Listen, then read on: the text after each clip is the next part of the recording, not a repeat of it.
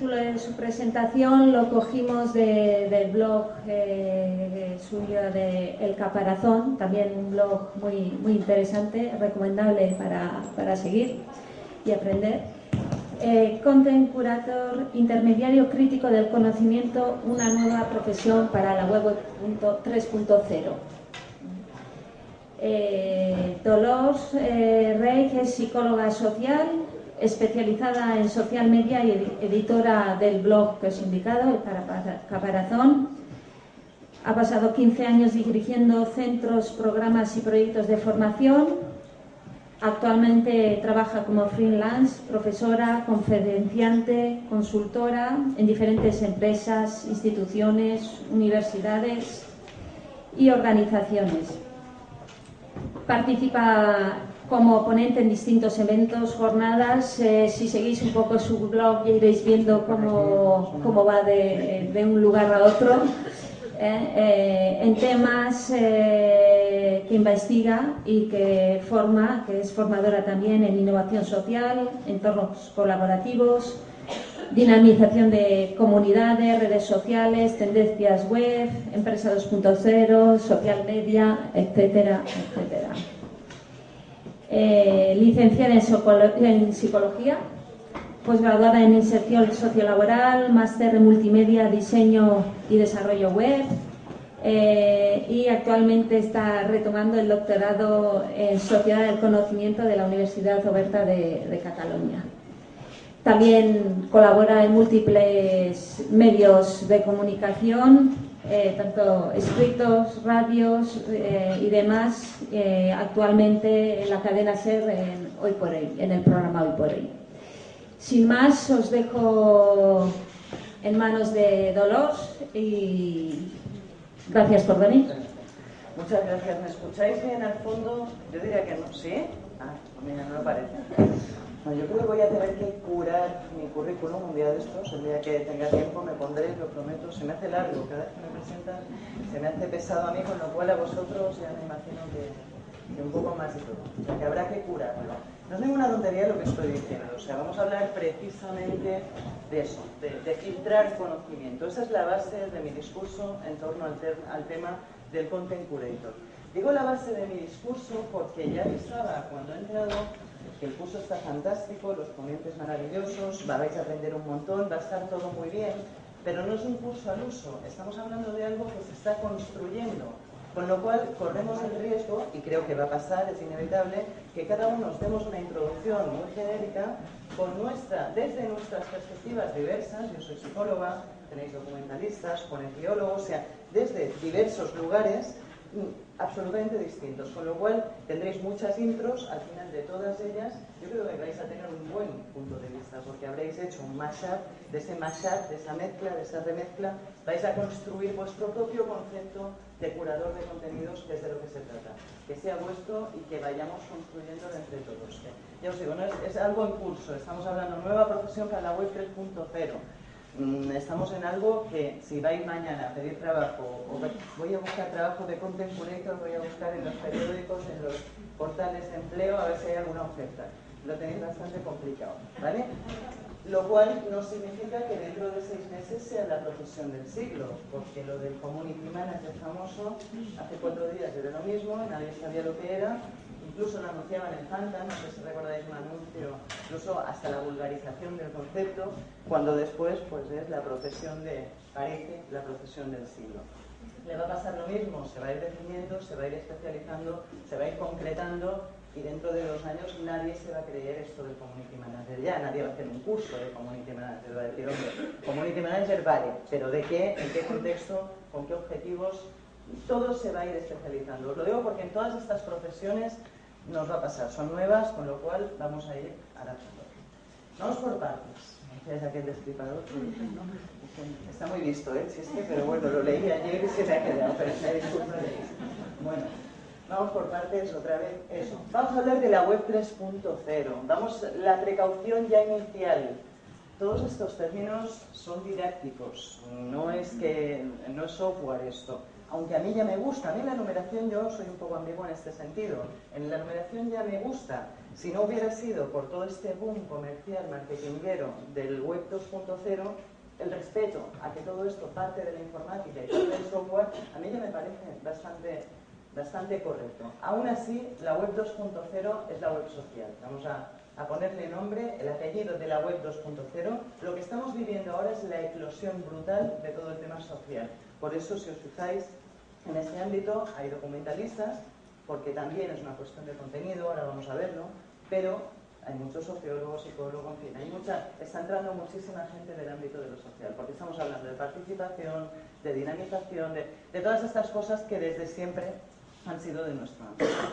La 3.0 va a intentar especializar, o, la característica básica, de hecho yo creo que si sois documentalistas, bienvenidos a vuestro mundo, porque realmente la web 3.0 creo que va a ir más de eso, de filtrado, todo esto tan social, tan participativo, en lo cual estamos participando tanto todos y tan contentos, todos compartiendo, va a haber que filtrarlo, va a haber que, va a haber que objetivizarlo, va a haber que ponerle una serie de contextos, de filtros, etc. En eso los especialistas sois vosotros. O sea, si habéis pensado en algún momento, que la profesión no creo que lo hayáis pensado, no, no ha sido el caso, que la profesión de documentalista está muerta, mm, está más viva que nunca, y yo creo que realmente lo que va a vivir en esta web 3.0, o sea, si la 2.0 estas frases que digo no las tuiteéis mucho porque luego cuando las veo me, me, un poco más. Pero bueno, sin matizar, si la web 2.0 creo que el protagonismo ha sido de las ciencias sociales o debería seguir siendo, evidentemente no se marcha.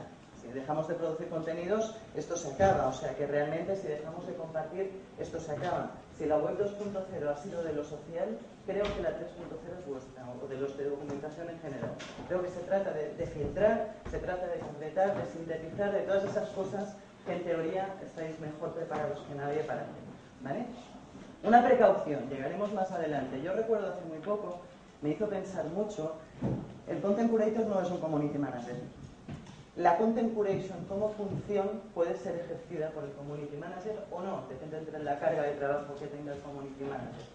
El content curator es una función, es la filtración esta de contenidos, el hecho de que comparto, hablamos de web social, compartimos, ¿qué compartimos? Lo mejor, lo mejor de mi profesión, lo que voy conociendo, voy conociendo, voy leyendo, voy compartiendo lo mejor, voy redifundiendo, voy dando valor con ese compartir a lo mejor que voy conociendo. ¿Vale? Todo eso. ya me he perdido. ¿Sí? Ya sabía yo, me pasa, ¿eh? Pero bueno. Bueno, todo eso es. ¿Cómo he empezado? ah, no, sí, sí, sí, no, porque recuerdo que muy poco en una. Los community managers están un poco colapsados. No sé si os dedicáis al tema. Dinamizadores de comunidades es otro término que tampoco tiene muy buena fama. Es que aquí en este ámbito ya no se puede ni hablar, pero bueno, community manager, da igual, nos entendemos todos en lo que estoy, dinamizador de comunidades, facilitador de la participación, lo que queráis. Están como un poco colapsados ya, porque realmente les está cayendo encima una de cosas impresionante. Entre otras, esta. A mí hace poco en una, una sesión alguien me levantó la mano, una community manager, y me dijo, oye, que no soy documentalista, pero es que no pretendo serlo. Es que, a ver, que ya me estáis pidiendo, tengo que saber de herramientas, tengo que saber de redes sociales. Soy, vengo de lo social, soy especialista en participación, en dinamizar, en hacer que la gente aporte y participe, pero no soy especialista en sintetizar, en filtrar. No nos lo coloquéis también. O sea, vamos a dejar que sea cada community manager, dependiendo de la carta de trabajo que tenga, evidentemente, el que decida si quiere ser también content curator o no. A veces están surgiendo, y llegaremos más adelante también, profesionales específicos de content curation en determinados sectores que pueden ayudar. Imaginaros que estáis siendo el dinamizador de las comunidades de NET, de una farmacéutica potente.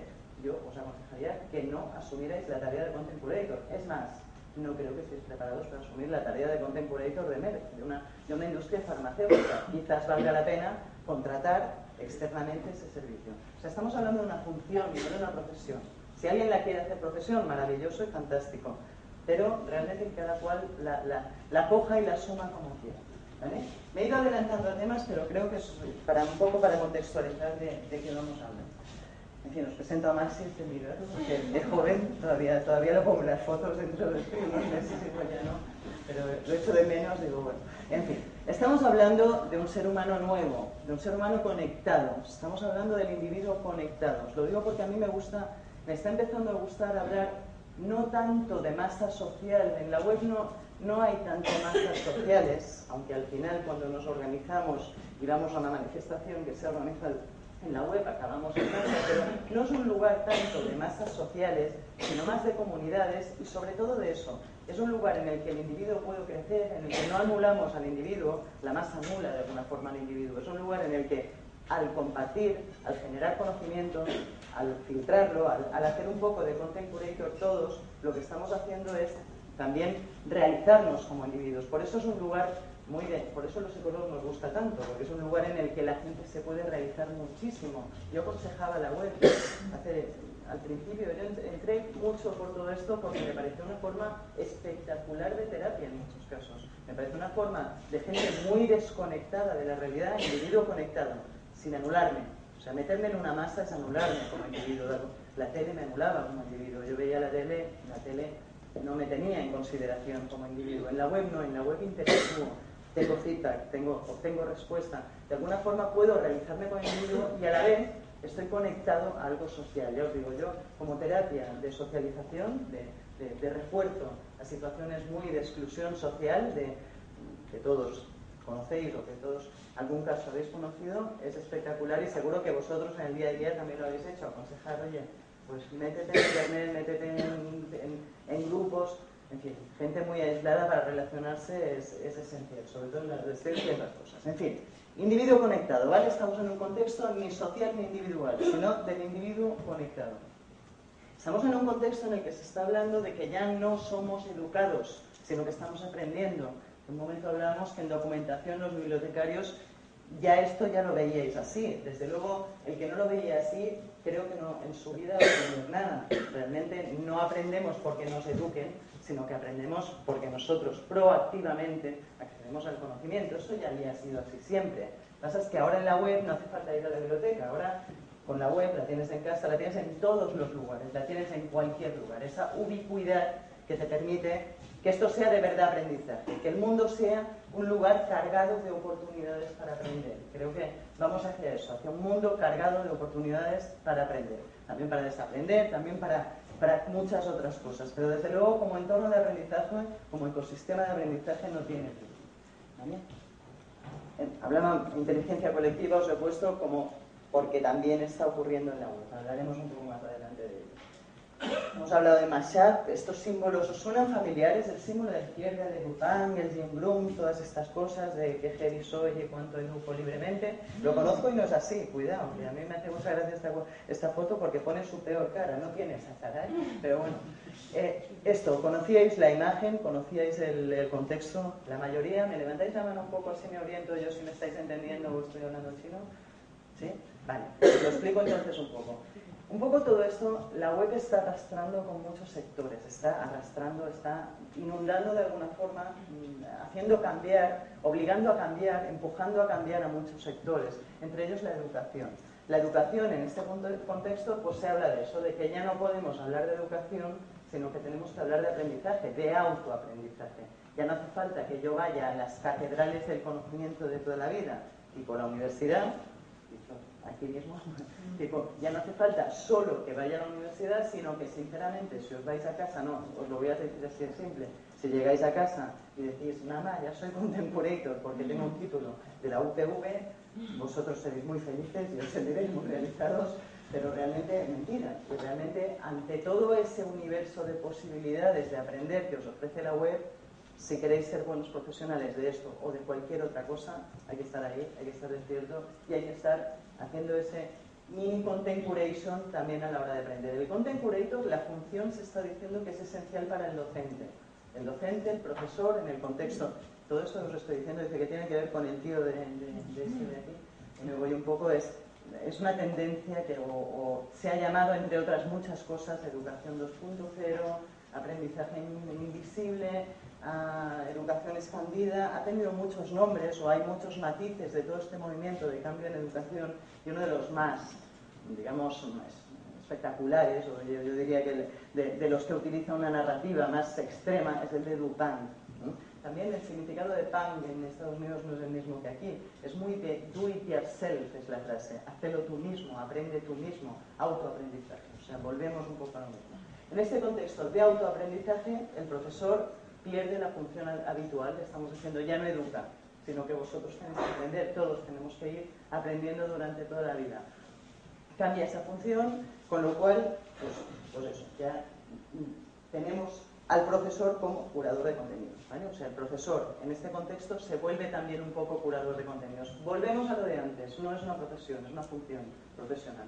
Con lo cual, lo que os decía, los documentalistas no vais a dar para, al contrario, vais a tener que formarnos a todo el resto de la humanidad, porque para todos nosotros, en parte, lo de curar contenidos va a ser importante. Nuestra reputación digital profesional de todos y todas, los que estemos, evidentemente, si haces zapatos, igual la cosa es un poco menos complicada, pero si estás vinculado al, conocimiento, tu reputación digital de una o de otra forma influye tareas de content curator. Ser un buen content curator es esencial lo que os decía el community. Hombre, si tienes tiempo y si te da, si no llevas MERC, sino que sois 12 dinamizadores en MERC y tres de los dinamizadores se especializan también en, en curar contenidos, fantástico. O sea, realmente es bueno que el dinamizador sepa curar contenidos. Es una función profesional interesante, es una competencia, incluso a la hora de estudiar, interesante en el nuevo contexto. Y es, ya os digo, una de las funciones que se dice que tiene el profesor en el nuevo contexto. Dice que el profesor, en lugar de enseñar, lo que hace es guiar, lo que hace es decir esto vale, esto no vale, curar contenidos. No sé si habéis hablado del término. A mí hace muy poco en una presentación, el término es feo, lo, sabemos, aparte aquí en, en español recuerda el tema de la curación de carnes es todavía más feo, porque yo, no había caído, ¿eh? alguien me lo dijo, dice, esto de curar es de, los jamones, digo ya. Es que sí, que, podríamos arreglarlo un poco. Bueno, hace poco, para, para que os fijéis también de la, las ventajas de la interdisciplinariedad que vivimos, la que estáis viviendo aquí y la que se vive en la web, que es 20 veces más grande, o sea que realmente allí yo interactúo a diario en Twitter con, con Juan, que es biólogo, no sé quién que es médico, etc. Bueno, pues una sesión de estas recuerdo que me hizo mucha gracia un médico que me levantó la mano y tiene toda la razón. Yo no sé por qué le llamamos curador de contenidos, pudiéndole llamar depurador de contenidos. Dices que esto es el riñón. Dices esto. Y digo, vale, digo, pues tiene toda la razón del mundo. O sea que si queréis inventar otra metáfora o otro, otro término, el del riñón, a mí me parece, entre el riñón y la depuración de contenidos, está interesante. Si sois del sector médico, pues estas cosas sirven eh, cuando en este ámbito también decimos que es todo muy transversal, cambia en todas las profesiones. Buscar la metáfora más adecuada a la profesión a la que queráis llegar. Si yo mañana quiero venderle o quiero ah, trabajar en consultoría con un con posiblemente me acuerde de lo de la depuración de contenidos y esa metáfora sea la adecuada y la que mejor va a entrar en ese contexto. Por eso el EduPan es un movimiento muy típico de universidades. A cierta edad lo de EduPan entra muy bien de alguna forma buscar la metáfora más adecuada a vuestro sector. Porque yo os digo, como está por construir, do it yourself, ¿vale? O sea, hacedlo vosotros mismos. Bueno, en fin, seguimos adelante un poco. Os decía también, o más, más en la siguiente, un poco de lo que estamos hablando es de que Internet lo que está permitiendo es una explosión creativa espectacular. No es solo gracias a Internet. Yo últimamente echo de menos que le demos las gracias al lenguaje. Es el lenguaje el que, el que el medio, la herramienta, o sea, no, no la herramienta. La base es el lenguaje. La base para crear contenido sigue siendo el lenguaje. Sigue siendo el lenguaje audiovisual, visual, cualquier tipo de lenguaje. Realmente el lenguaje es, es lo esencial. Lo que posibilita Internet es que ese lenguaje se pueda viralizar, pueda extenderse a todo el mundo, pueda, si es con su contenido abierto todavía más, pueda llegar a todas partes, pueda redifundirse, pueda... Es un lugar, se le llama arquitectura de la participación cuando hablamos de, cosas sociales. Yo le llamaría arquitectura de la creación. Realmente es un lugar apropiado para la creación y la redifusión de lo que creamos. es un lugar en el que especialmente los bits corren muy rápido, no, son como los átomos. O sea, el libro en papel, yo se lo dejaba él él a ella, etcétera, y al cabo de tres años todos nosotros podíamos haberlo redifundido, ¿no? pero realmente tardábamos muchísimo. Hoy en día no, hoy cuando acabe este curso os puedo enviar la presentación a todos y, tranquilamente. O sea, es muy fácil redifundir ese lenguaje. O sea, la gracia es el lenguaje, la gran revolución la hizo el lenguaje, pero Internet lo que hace es universalizarla y hacerlo todo mucho más potente, a nivel tanto de que llegue a todas partes como de multiplicar la potencia de, esto. ¿no? Crea todas estas abundancias, abundancia social, abundancia informativa, Hemos hablado de todo esto, aunque no lo parezca, estos son resúmenes al final. Abundancia de recursos y contextos para el aprendizaje, abundancia de capacidades cognitivas y posibilidades creativas. Y cuidado porque esto último es importante. Tanto como comunidad, creo que nadie duda de la inteligencia colectiva. Bueno, sí dudáis de la inteligencia colectiva. O sí dudáis que siempre los grupos sean inteligentes. Pero nadie duda de que el hecho de que todos podamos acceder a Internet y crear contenidos y sintetizar contenidos y filtrar contenidos y hacer lo que queramos con los contenidos, en, el fondo nos enriquece o en el fondo creo, a mí esto ya hace unos años todavía lo decía, pero ahora ya no creo que haga falta decirle a nadie esto es como una gran biblioteca universal y que vamos, que nos beneficia a todos y que nos enriquece a todos. En ese sentido hablo de inteligencia colectiva, no hablo de que la inteligencia sea algo, hay quien habla ¿eh? también, de que, de que realmente, que también podríamos hablar de que realmente un grupo es inteligente de por sí, o de que podríamos extraer conclusiones inteligentes, que, ahora mismo si todos dijéramos algo se podría crear de ahí una idea nueva maravillosa. Eso llegará, o hay teorías que hablan, pero no estamos hablando de eso, estamos hablando del potencial creativo que tenemos todos como colectivo.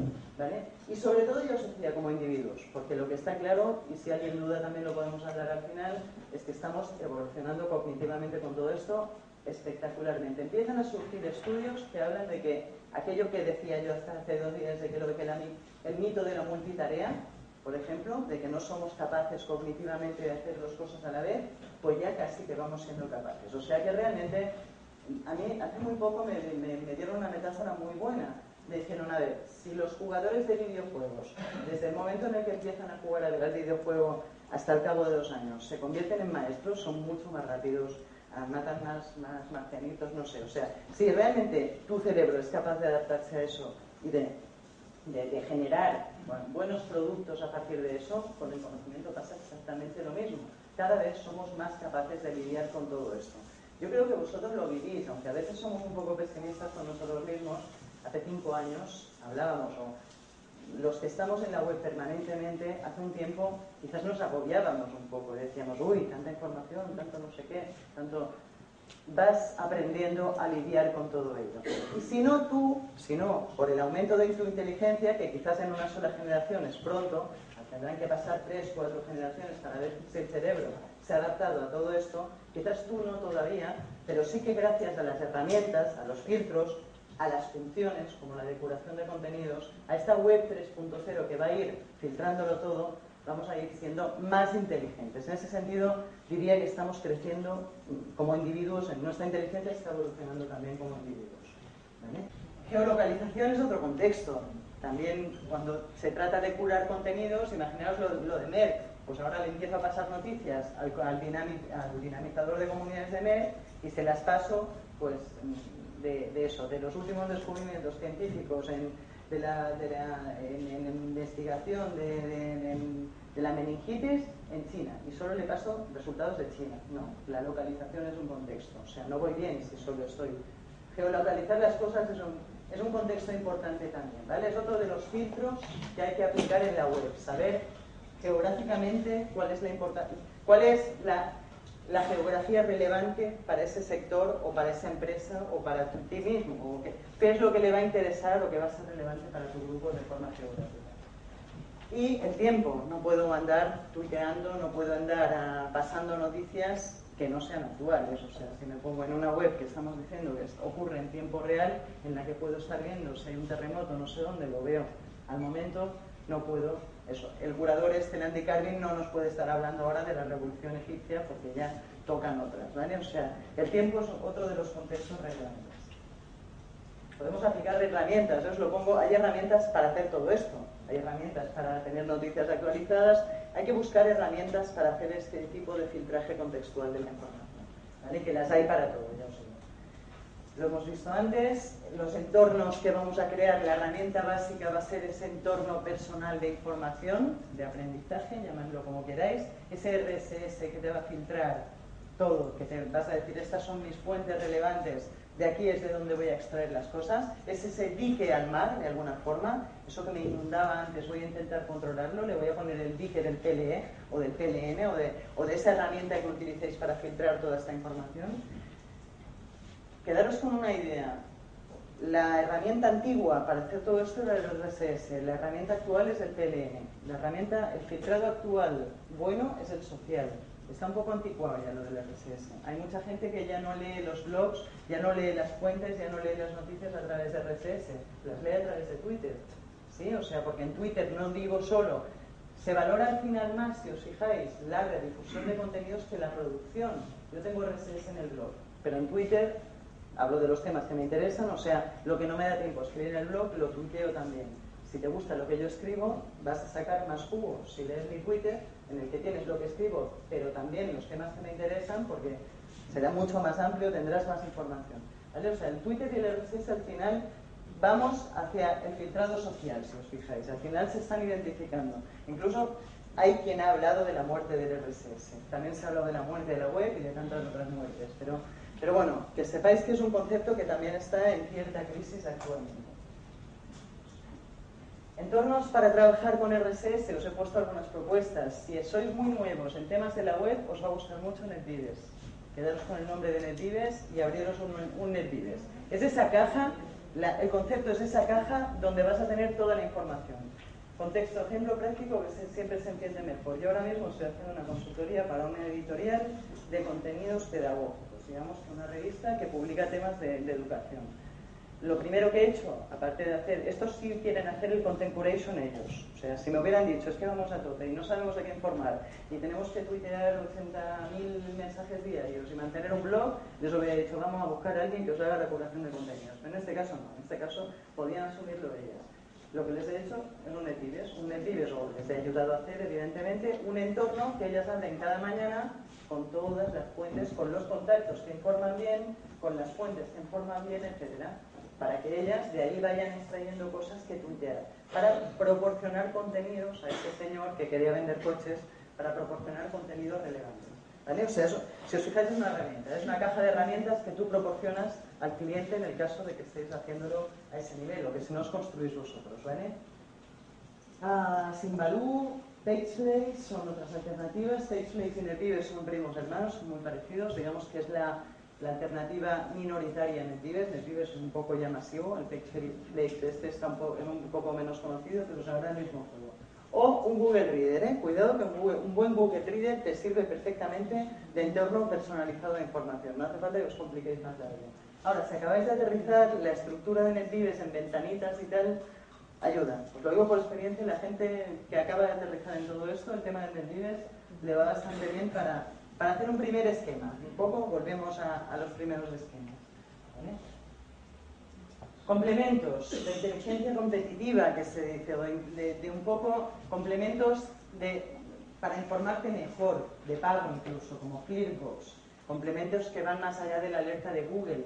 Un complemento es este también, ¿eh? las alertas. Dices, me quiero... Es que Dice, por ejemplo, otro ejemplo práctico. Yo estaba explicando todo esto muy bien hasta que me puse a hacer el NETIDES, el entorno personal de información de los juristas criminólogos de la Administración de Justicia de Cataluña. Dice, ah, vamos a buscar blogs y fuentes y recursos digitales que hablen de castración química. Adiós. Dices, Dios mío, ¿cómo lleno yo el NETIDES de esto? O sea, una fuente, dos fuentes, en ese caso crearás una alerta. Es tan minoritario, es un tema tan puntual, tan, tan específico, que casi que mejor que cuando ocurre, pues, eh, si sale una ley no sé dónde, si es algo tan tan específico, las alertas os pueden ir muy bien. ¿vale? O sea, otro tipo de herramientas más de, de eso, de inteligencia competitiva, de ser el primero en enterarte, se llaman herramientas de inteligencia competitiva, es un nombre muy feo, pero, pero un poco la idea es esa, ser el primero en enterarte de cuando surge una noticia, cuando surge algo, ¿vale? Evidentemente las hay especializadas en bases de datos académicas, el Google Scholar, encontraréis herramientas, creo que hay más avance, hay menos servicios especializados en content curation vertical, eso está por hacer, eso es una fuente de un filón de ocupación espectacular hoy en día, hacer eso, los médicos realmente cuando os digo, le diré al DEMER que se vaya a contratar, mm, no vas a ver, no hay, no hay. Realmente no hay servicios actualmente de curación de contenido vertical. Y irán surgiendo. Estoy segura es uno de los pilones de ocupación de, de los próximos años. De momento en fin, social, lo hemos visto antes un poco, no, profundizo en conceptos porque nos vamos a volver locos. Seguramente ya tenéis bastantes conceptos, creo, del momento. Pero aquí os los he dejado definidos, ¿vale? Profundizad aquí. Cuando estamos, otras cosas que se proponen, otros conceptos de los que se está hablando, son estos que tenéis arriba. De hecho, lo de PLE, PLN son cosas distintas a nivel conceptual. Investigadlo por vuestra cuenta. SLE, de aprendizaje social. PD, en términos de desarrollo profesional, COIN, entornos de innovación colaborativa. Lo que os digo, lo que van a triunfar estos conceptos en un futuro no tengo la más remota idea. Para mí, el de PLN explica bastante bien la cosa. ¿vale? Otra vez, el de Personal Learning Network o Personal Information Network. Red personal de aprendizaje, hay información que vais a crear en este curso, por ejemplo. ¿vale? Es el, el que os he puesto. Definición, os he dejado alguna definición, algún enlace para ampliar. Tenéis aquí recursos. ¿Hay informáticos en la sala? ¿No? No, sé si... Ya, ya, ya. No, no. Aparte, yo, ¿ves? Bueno, pues aquí lo vais a hacer. ¿Habéis oído hablar de computación en la nube? De que hoy en día todo está en la nube, de que hoy en día todo es un servicio. Pues la curación de contenidos va a ser un servicio también. En este esquema a mí me cuadra muy bien. Es el modelo de X, de ya no instalo el software en mi ordenador, sino que desde la nube me prestan el servicio que ese software me prestaba de forma local, esto es lo mismo. Ya no tengo que comprarme todas las revistas científicas del mundo, sino que contrato un servicio que me cura ese tipo de contenidos. La curación de contenidos como servicio, yo creo que es, la metáfora informática aquí sirve bastante bien. ¿vale? Ya, si no me habéis entendido, buscad el concepto de cloud computing el concepto de computación en la nube y lo entenderéis perfectamente. ¿vale? No es un concepto complicado. El cloud computing al final es lo que hace Facebook. ¿eh? Yo no me bajo nada, sino que me voy a Facebook y allí lo hago todo. ¿no? De alguna forma es el software en la nube. Pues es un poco lo mismo. Al final tendremos servicios de curación de contenidos ya no, que nos dirán qué es lo relevante en cada momento. Ya, ya hay de hecho. Lo que os decía antes, es una función, no una profesión, no especialmente una profesión, y esa función como competencias podría tener. Este es un esquema real, este es un esquema que les dije precisamente a estos puristas criminólogos. Me dijeron, queremos un equipo para hacer content curation, para, para ser referentes en el sector de criminología en este país, por ejemplo, ¿no? para, para ser competitivos en el tema de inteligencia en, en, en este tema. Experto en entorno web y herramientas tecnológicas. Al final hay que saber de herramientas tecnológicas. Al final, lo que decíamos antes, en pides vale, pero cuando quieres ir un paso más allá y empezar a crearte alertas muy específicas, empezar, hay que saber un poco de tema de herramientas. En páginas de inicio, en alertas, en social media, redes y competencias digitales básicas. Pero también, y esa es una gran pregunta habitual, hay que ser experto en la materia concreta. Esta es una pregunta muy típica de Community Manager también. El Community Manager yo creo que se puede aplicar al Content Curator. ¿Tiene que ser experto? Yo creo que en el Content Curator no se aplica. Está clarísimo que sí tiene que ser experto en la materia concreta. ¿Vale? O sea, si vas a hacer un equipo, yo en este caso, para crear este entorno informativo, cogí informáticos de la casa que me dijeran cómo integrar eso en las herramientas que ellos utilizaban de trabajo habitual y cogía criminólogos que me dijeran qué fuentes eran las que consultaban habitualmente. Yo no tenía ni idea de criminología, yo no podía hacerles ese entorno. ¿Vale? O sea, tened en cuenta que el tema vertical, que lo de convertiros en, content verticales de medicina, si sois médicos va a estar muy bien. Si no sois médicos mm, es más complicado. Pero creo que si sois documentalistas no hace falta que os lo explique porque esto lo habéis vivido toda la vida hay que ser especialista en la materia o más en, las competencias. Y lo que os decía antes, ¿sois documentalistas? ¿Cuántos sois documentalistas? Yo ya no pregunto, ah, vale, digo, como no haya documentalistas, yo ya no sé qué sois. no, que está muy bien, es la interdisciplinariedad de, de lo actual, que sí, está muy bien. Bueno, los documentalistas lo entendéis perfectamente, bienvenidos a vuestro mundo, Web 3.0. Esta quién va a ser quien al final aplique los filtros que sabéis aplicar ya vuestros, los contextos históricos, todas estas cosas no se están haciendo hoy, no pierden importancia. Sigue siendo relevante saber, tú te vas a la web a buscar sobre ti caso y saber el contexto histórico porque una obra es mejor que otra, en el caso de historia, ¿eh? en otros casos habrá otros criterios, sigue siendo relevante. Eso sigue siendo importante. O sea, hay que, de hecho, yo creo que es una profesión que está por hacer. El documentalista digital tiene, será, un, será un soporte muy bueno para el content curator. Será la, parte transversal que todo content curator, habrá cursos de documentalismo digital para content curators, evidentemente. Bien, pues seguimos Yo en este caso cogí a la chica de la biblioteca de allí, que tiene una biblioteca, el Centro de Estudios Jurídicos, y me también asesoró a cómo organizar la información, a cómo sintetizarla. De hecho, tiene un NetDives, el mejor NetDives del Departamento de Justicia lo tiene ella, con una de pestañas, pero espectacular, de todas las especialidades. Y hay toda la información digital. Tiene su biblioteca virtual montadísima y eh, son herramientas gratuitas, además. O sea que a nivel de un servicio público son, son opciones interesantes. En fin, se volvió loca con los RSS, os aviso ya, las páginas actuales no todas tienen RSS por eso os digo la importancia de las redes sociales, de, buscar alternativas, porque esto del RSS no todo el mundo lo tiene tampoco. En el caso de justicia, en el caso de medicina, precisamente vais a encontrar la mayoría de páginas sin RSS. En fin, seguimos. Funciones. Manejar la atención de alguna forma, controlar y saber filtrar por contextos relevantes, lo hemos visto. Identificar lugares y temas en los que se concentran las conversaciones y conexiones. Cuidado que no esté segura de que esto sea función del content curator lo pongo entre comillas, esto es dinamización de comunidades. Y vuelvo a lo de antes.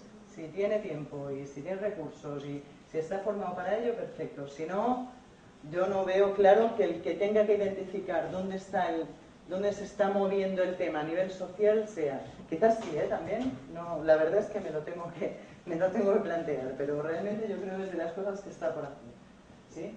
Conocer las dinámicas generales de la atención en redes sociales, creo que sí, que eso es función del documentalista pero también ayudado, estamos hablando de muchas cosas nuevas, ¿eh? también ayudado por un experto en atención a nivel cognitivo, es decir, por ejemplo, no sé si lo habéis leído, no leemos las páginas en diagonal, era mentira, leemos en L parece ser, en L invertida, parece ser que cuando leemos en la web no leemos, igual en los libros sí, no sé si, supongo que sí, que en los libros se mantiene lo de la diagonal, cuando quieres echar un vistazo rápido, en los libros haces diagonal, en la web haces L invertida, haces horizontal y para abajo. Pues hay estudios, todo esto un experto en atención lo sabe. El content curator, evidentemente, cuanto más lo sepa, mejor. Pero tampoco sé si es su función saberlo, ¿vale? O sea, es... Ahora con esto vamos a la última que no quiero liar más, que es esto. Estamos en un momento de cambio y lo que están surgiendo son muchas cosas nuevas, muchísimas. Lo que os decía antes, el Google Public Data Explorer ese dice qué bonito, pero os ha generado una sensación de agobiazo espectacular. Dices, ahora hay datos de todo, o sea, ya resulta que hay datos, absolutamente puedo investigarlo todo, hay tanto que hacer que realmente no doy para tanto. Y convertirse en experto de analizar todo esto, de visualizar todo esto, etcétera, es toda una profesión. Yo creo que el analista de datos, el especialista en todo esto, va a ser una profesión de futuro, o una función profesional de momento y después profesión. Eso ya, ya veremos, pero por ahí vamos la psicología social y la comunicación se han hecho primas hermanas. Si ya no me informo a través del periódico y me informo a través de mis contactos, ya a mí me perdonaréis, pero yo ya no distingo periodismo de psicología social. O sea, si la psicología social, el objeto de estudio era eso, era el individuo en sociedad. Los periódicos comunicaban. Si la comunicación ahora es del individuo en sociedad, en sus redes, me parece que estamos hablando de lo mismo. Y creo, y aquí los periodistas y los psicólogos todos me quieren matar seguro, pero creo se van a o creo que el ámbito de estudio se les está fusionando de forma natural. Social media, los medios son sociales, de la sociología también, ¿eh? o sea, realmente un periodista tendrá que saber mucho de procesos sociales, de dinámicas sociales y viceversa. Y el tema de la información es muy cada día más importante. Vivimos en entornos saturados de información. Cada vez más importante también a nivel sociológico, a nivel de psicología social. ¿sí? El psicocomunicólogo social, me lo invento yo, una cosa de estas, no, no, creo que se llame así, ni mucho menos, pero ya me entendéis, ¿vale? Que son, se están fusionando de alguna forma. Prospector de negocio, innovador, todo está en crisis, todo cae, las editoriales, el sector del cine, la cultura, todos están sufriendo y pasan hambre y está todo muy mal. Nuevos, nuevas ideas, modelos alternativos de negocio, micropagos, lo que queráis. O sea, no vamos a hablar ahora, sería, sería muy largo, pero es una nueva profesión. Cuidado, capitalismo, ganar dinero, sobre todo, ganemos dinero a toda costa, es este, es el prospector de negocio innovador, que te voy a salvar la editorial y además vas a ganar más dinero que antes, pero hay otra figura, el innovador emprendedor social. Dice, sí, pero es que además vamos a cambiar el mundo. Además, no solo eso, sino que en lugar, vamos a salvar la industria del automóvil, pero además no ganará tanto dinero, pero sí hará un mundo más sostenible. En lugar de vender más coches, lo que haremos es crear coches compartidos. No pagaremos el coche sino el acceso al coche. No pagamos el objeto sino el acceso al servicio que nos da el objeto. Volvemos al cloud computing, ¿eh? aquí todo va a ser al final, no, no es cloud en este caso, pero es un servicio. O sea, vamos modelos alternativos tan alternativos que lleguen a romper incluso con cosas tan arraigadas como el pagar por tener como la propiedad privada, ¿no? al fin y al cabo, ¿vale? Estamos hablando de un perfil más de innovador emprendedor social, de innovación social. Antropólogo digital, todo esto sigue chocando con peculiaridades culturales. Todo esto, al final, una campaña de social media o en China en China o aquí va a tener que ser diferente. Y ahí se pegan de hostias hablando claro con estas cosas espectaculares, ¿no? Trasladas modelos que aquí funcionan a, sociedades. Hay un libro muy bueno, se llama El arte de escoger. Pone un ejemplo que me parece buenísimo. O sea, unos niños, pone aquello típico, dos grupos, niños europeos y niños chinos. Los niños, no, japoneses. Niños europeos aquí, niños japoneses aquí. Los niños europeos se trata de que viene una persona de fuera y les dice lo que tienen que hacer. Les dice, ¿esto que estás dibujando? No, ¿eh? Este gato no parece un gato. Tienes que dibujarlo con las orejas más largas y los dientes más pequeños, no sé qué. Bueno, cuando el de fuera es un desconocido, mm, se aplica en cantidad. O sea, los europeos lo hacen exactamente como dice el desconocido. Y muy serios y callados dicen, sí, sí, sí. Y lo hacen absolutamente como les dice el desconocido. Cuando el que se lo dice del padre o la madre Dice, déjame que dibujo yo, me han dicho que lo haga yo, que Todas esas cosas. Los niños japoneses hacen todo lo contrario. es buenísimo. Cuando es el desconocido el que se lo dice, lo miran así, siguen haciendo lo que les da la gana. Y cuando es el padre o la madre, se ponen súper rectos. O sea, las peculiaridades culturales, a la hora de hacer cualquier cosa en los social media, estamos conectados a un entorno global, pero el antropólogo que sabe en concreto qué cosas funcionan y cuáles no en cada cultura es esencial. O sea, yo creo que la antropología es de las cosas que más futuro tiene aunque no lo parezca. Ya no es él, sino las comunidades digitales están creando culturas propias, derivadas de las de la calle, pero con añadidos digitales. La cultura hacker es una cultura totalmente digital y es muy estudiable desde el punto de vista antropológico. O sea, realmente la antropología tiene es una, yo creo que hay más ¿eh? profesiones de futuro. Aquí os he puesto cuatro y se va a acabar el mundo. Todo lo demás que no, hay más profesiones de futuro. Aquí os he puesto las más relacionadas, creo, con el tema de content curation, con, el, que, el que estamos hablando. Experto en aprendizaje, brecha digital. Brecha digital ya en Europa poca. En Occidente poca. No poder acceder, no tengo acceso a un punto de conexión a Internet. A ver, y nos digan, no accedo a Internet porque no tengo acceso, Mm, alguien habrá todavía, pero poquito, ¿vale? Cada vez menos. Brecha de aprendizaje, muchísima. Empresa, que es el tema de la educación. Señores profesores de toda la vida, ahora os vamos a poner, vais a hacer lo mismo, lo mismo no, vais a tener que hacerlo mucho mejor, colaborativo, no sé qué, con ordenadores. Brecha de aprendizaje, no tengo ganas de aprender. El experto en aprendizaje, en motivar el aprendizaje, en saber cómo se aprende mejor, vamos a, casi la píldora de las películas es, el que tendrá que inventar la píldora, ¿vale? No, no del todo, pero vivimos en un mundo que cada vez hace más complicado seguir viviendo sin aprender. Es cada día más importante estar aprendiendo permanentemente y no siempre se está preparado o se tiene ganas de aprender. O sea, optimizar los procesos de aprendizaje. Además, pensad que la ciencia avanza mucho. Quizás un experto en aprendizaje hace cinco años no tenía, tantos, no tenía tantas fuentes de las que tirar. Hoy en día la investigación en neurociencia que se dice en observación de procesos cerebrales cuando aprendemos, etcétera, está volando, o sea, está avanzando a una velocidad espectacular. se habla incluso de neuroaprendizaje, en fin, ciencia cognitiva y aprendizaje. Los que estáis en estos ámbitos me entendéis mejor, ¿vale? pero, sí que es una, profesión de futuro. Y evidentemente experto en participación. Otra vez, brecha digital no, brecha de participación puedo acceder, pero no, lo hago. ¿Por qué no lo hago? Hay toda una serie de cuestiones. Todo esto no tiene sentido, de hecho, si no participamos. Por eso, la gracia de la web social esta es que la gente participe. 11, 15, 11, barbaridades. 15 15 Si al final conseguimos que se cree una democracia más participativa, que se pregunte a la población si quiere determinadas cosas o no quiere determinadas cosas, y que eso no se haga todo por Real Decreto, si al final se consigue, porque tenemos herramientas para hacerlo, y muy potentes, lo del referéndum a mí me da gracia. ¿Qué referéndum? Que se podría montar una plataforma fantástica en la que diga la gente sí o no, y punto pelote, se acabó la historia. No, que interese o no interese, pero las herramientas están ahí. Evidentemente habría una brecha de participación, habría mucha gente que ahí si ven lo que votaron, no sé qué. Habría muchas historias que resolver en, cuanto a participación.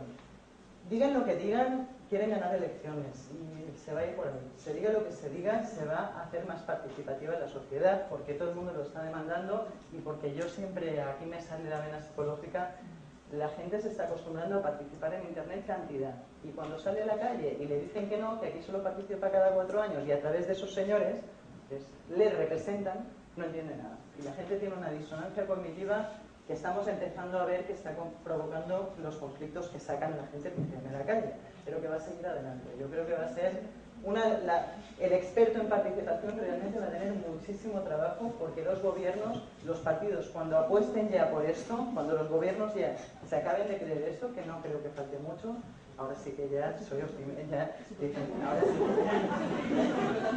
ahora sí que ya estoy, me sale aquí ya. Cinco años he dicho. Bueno, nada, pues, pues da igual. Pero si tengo razón ya ves eso, ¿sabes? Bueno, en fin, va a hacer falta eso, convencer a la gente de que participe, formar a la gente para que participe, todo eso. Sobre todo a la gente que no ha crecido con eso. Estamos conviviendo generaciones que lo demandan y generaciones que ni se lo imaginan, vamos. O sea que va, a hacer falta eso. En fin, creo que ya terminamos. Tenéis la presentación en la web. O sea que reconozco a Danilo, no penséis que lo he pintado yo, que ya sé que lo pensabais. Pero eso, que tenéis la presentación en la web y cualquier cosa, pues ya me tenéis ahí. Preguntas, cuestiones, críticas, no, que no tenemos tiempo. Espera, os paso el micrófono. Han levantado todos el golpe, o sea que, si me lo dices tú, mejor.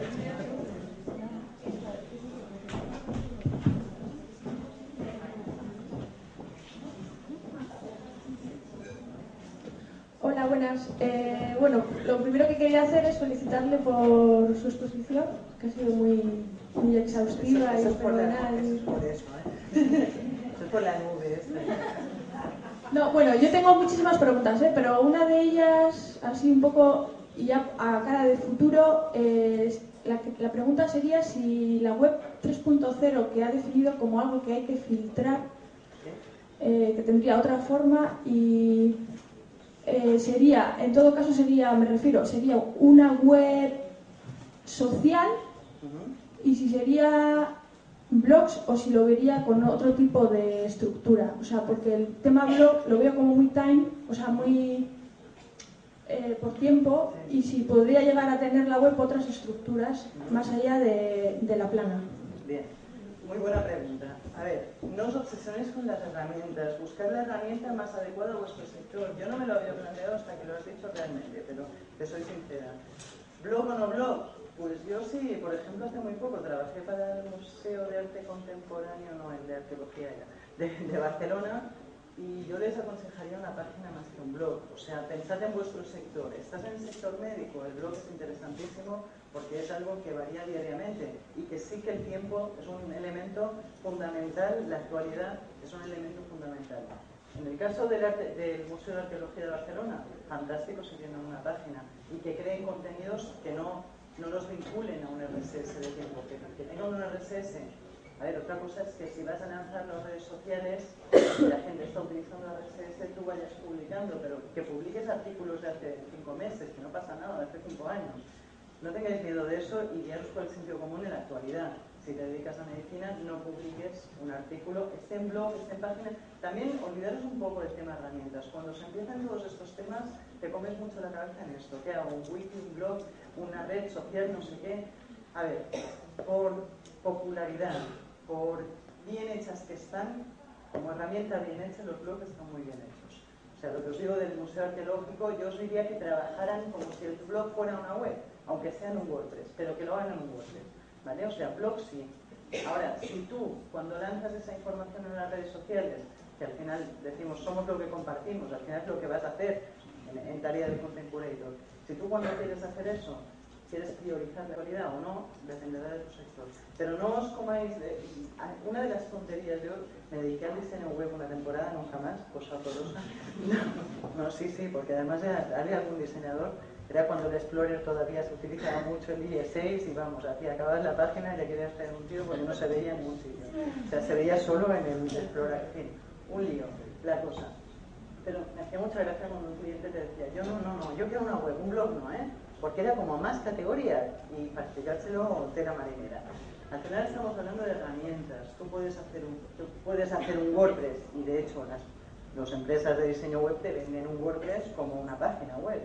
Te hacen las páginas, La, página, la parte de arriba, el sobre mí, el de dónde vengo, todas esas partes estáticas son, son página web. O sea, al final ese no es el concepto. Al final la historia, tú puedes tener un wiki, incluso podrías serías un poco frikis, ¿eh? Sería un poco...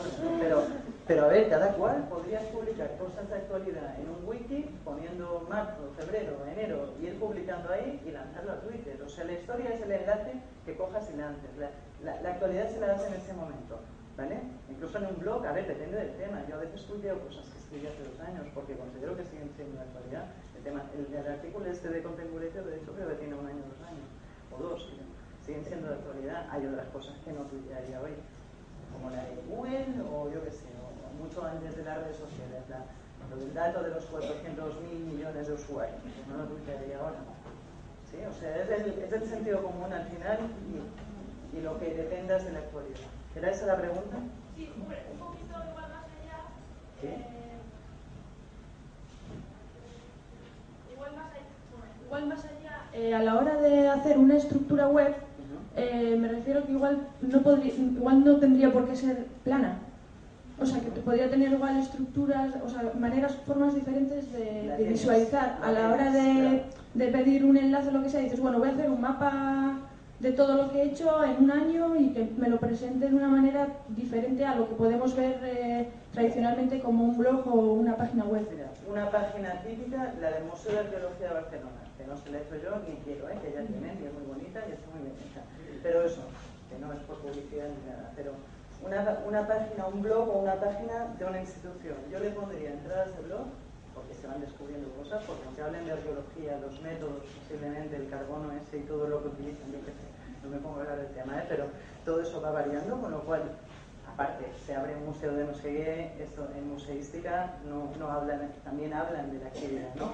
Abriría un blog, haría una zona estática en el blog, que se podría hacer perfectamente, a la parte de arriba, pues, fondo documental, visítanos, a, a vídeos interactivos de no sé qué, todo esto podrían ser zonas estáticas, combinable, a veces publicas algo como blog que a la vez pasa a formar parte del archivo, de hecho, y en la barra lateral yo pondría un Twitter, un widget de Twitter, o sea, una ventanita a todo lo que voy diciendo en Twitter. Imaginaos que mañana hay una convención internacional de arqueólogos en Barcelona. Esta gente, de alguna forma, se tiene que hacer eco. Publicará en el blog por la actualidad, publicará en Twitter porque a lo mejor la la señora del museo está allí, y de hecho yo le aconsejaría que estuviera allí, tuiteando desde el lugar, desde la convención, cosas relativas al tema, ¿no? Pues un widget en la parte, o sea, intentar darle todos los tiempos posibles, ¿vale? O sea, al final son distintos vectores también. Pensad que cada cual consume lo que os decía RSS o Twitter. ¿Cuántos de vosotros consumís noticias, información a través de RSS solo? No, solo no creo, sin solo. A través de RSS. ¿Cuántos RSS? ¿Vale? Un 10%, voy a ser optimista, 10% generosamente. Vale, ¿cuántos a través de, redes sociales os informáis? Ya más, ¿eh? Yo creo que esta es la tendencia. De otra forma, yo soy de RSS, soy muy antiguo, o sea que a ver, que al fin y al cabo, el RSS, cada cual consume como quiere. Si quieres llegar a un máximo de público posible, da todas las opciones posibles. ¿Cuántos consumís a través de aplicaciones de, móvil? Los hay, el Wired tiene una aplicación de móvil fantástica. Pues son cuatro frikis de momento Pero, oye, no, que son los que mejor lo hacen, porque el iPad es fantástico, y si lo hacen con un tablet, ya vamos, una gozada. Pero no, que todos acabaremos siendo así de pero de momento. Oye, ya, me vais a perdonar, pero dos minutos, vamos muy, muy floja. Había justo dos preguntas y preguntáis y respondéis rápidamente. Hola. Eh, bueno, yo vengo del ámbito de la medicina y os he estado comentando. Perdóname, ¿eh? es que habría mucho que decir, pero eh, bueno, pues para resumir, simplemente decirte que hemos hecho muchas pruebas eh, de cómo incorporar las redes sociales dentro de la práctica clínica diaria. Es como imposible. Por la gente. Eh, porque filtrar la información válida de la que no es es muy, muy complicado haciéndolo de manera social. Entonces, las herramientas que se utilizan que utilizamos son mucho más especializadas. Alguien ya ha filtrado esa información antes, antes han hecho una lectura crítica. Eso es. Entonces, es el sector vertical. Esa es la, ese es el filón. entonces, lo único, nosotros, eh, siguiendo la MB, la medicina basada en la evidencia, nos guiamos de, eh, desde ese filtro. Y entonces, a mí me gustaría saber algún ejemplo de cómo incorporar no las herramientas sociales, que esas sí las podemos utilizar bien, sino las redes sociales dentro de, de la medicina. Las comunidades están muy claras, el tema paciente ni lo conoces, el tema del forum clinic, el tema... La red, en, este sentido, a nivel de red interna, para que entendáis los que no sois del sector, era un sector que sufría mucho con Internet, que el médico te decía, es que viene el paciente y sabe de todo menos de lo que tiene que saber. Yo le decía, tómese esto y no mire Internet nunca más, ¿vale? O sea, el consejo era no vuelva a ver Internet en su vida están cambiando de óptica y están diciendo, vamos a crear entornos propios, vamos a curar nosotros los contenidos para que cuando el paciente venga se pueda fiar de lo que está leyendo ahí. El community manager de vez en cuando habla con el médico y le dice, oiga, que se están yendo a estos por las ramas que están probando no sé qué medicamento, llega el médico y dice, señores, no prueben esto porque esto es horroroso. Cosas de este tipo, ¿vale? No, no, suena, suena lo, lo, lo estereotipo mucho, pero suena, es así la cosa lo has dicho tú, están empezando a surgir por la importancia del sector, el tema de curación de contenidos se está solucionando por empresas externas que se dedican a eso. Curan contenidos y te los dan absolutamente filtrados. ¿Cómo introducir el tema social? Yo creo que el problema del tema social es de brecha de participación. Es de que la gente no se fía todavía de, o no acaba de utilizar las redes sociales como para darle sentido médico, o para, pero participar en comunidad, ¿sabes? O sea, pero precisamente por el ahorro de tiempo no, podemos. O sea, claro, no tenemos esa opción de utilizar. Pero a ver, una comunidad sí. O sea, tú tienes, por ejemplo, eso, Forum Clinic, ¿lo conocéis? Es que depende del tipo de usuario. Si estamos hablando del usuario, del clínico, en concreto necesita una respuesta en el momento, de cinco minutos. No es un investigador en ese momento. Hombre, se propone usar Twitter en medicina, consultas rápidas de 140 caracteres, pero hay que tener un médico detrás.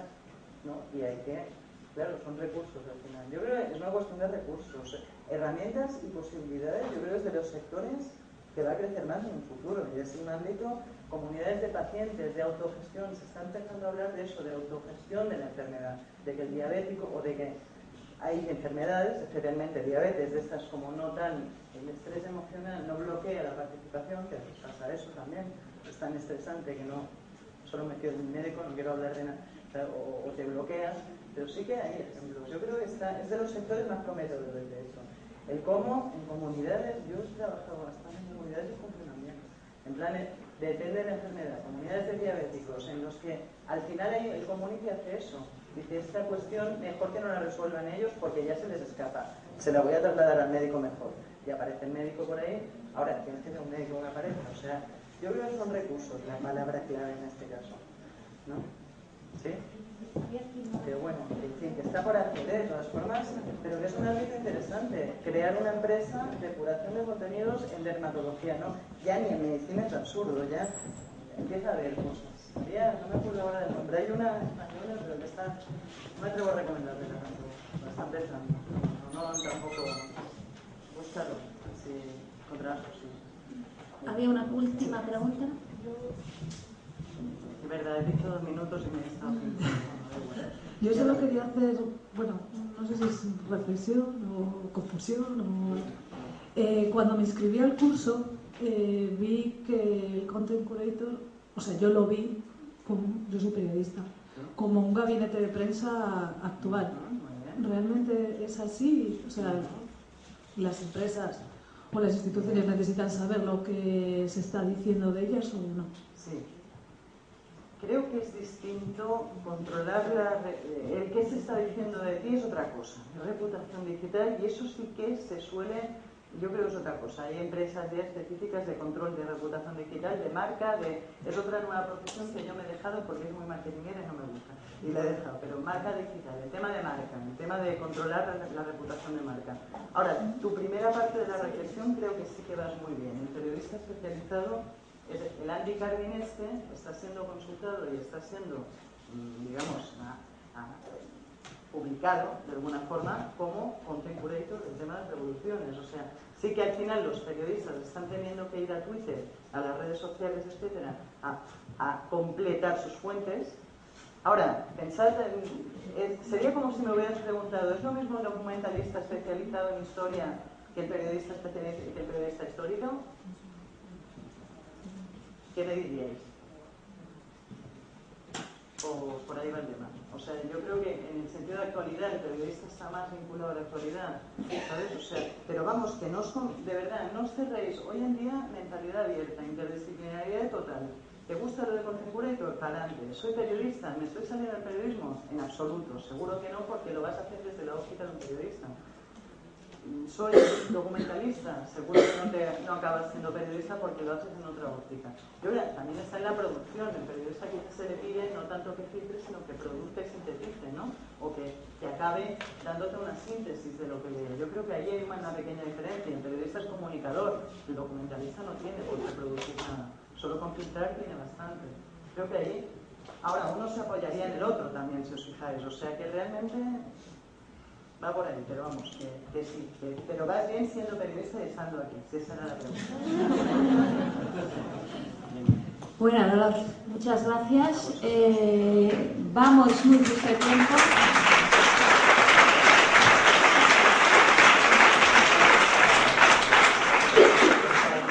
presentación, ¿eh? Porque he dicho muchas cosas, ya os la pase, que os la pasen. Perfecto, sí, tienes. ¿Las vais a pasar o digo la URL? Igual mejor si dices la URL porque no tengo yo la dirección de ellos. Dentro de nada, bueno, yo la he tuiteado esta mañana. ¿Qué preferís? ¿Con Twitter o otra Está en el Twitter con 4 o 5 veces, ¿eh? O sea, que la dirección desde la que te la puedes... Esto es, esto es producción social, social, social, contenido, en vivo y en directo. Eso es, ¿vale? Si, vais al, si estáis utilizando Twitter y vais al hashtag, no os han explicado lo que es un hashtag todavía, pero muchos lo sabéis ya. Si vais a la etiqueta Content Curator, dicho en otras palabras, si vais a Twitter ahora mismo, en twitter.com, y ponéis Content Curation, Content Curation, todo junto, encontraréis tanto esto como comentarios que ha ido enviando la gente, están filtrando contenidos de eso, de todo lo que estamos diciendo. A lo mejor no, unos, no el resumen de los apuntes de cuando no ir a clase, aquí tradicional, pero algo parecido sí que vais a encontrar en Twitter.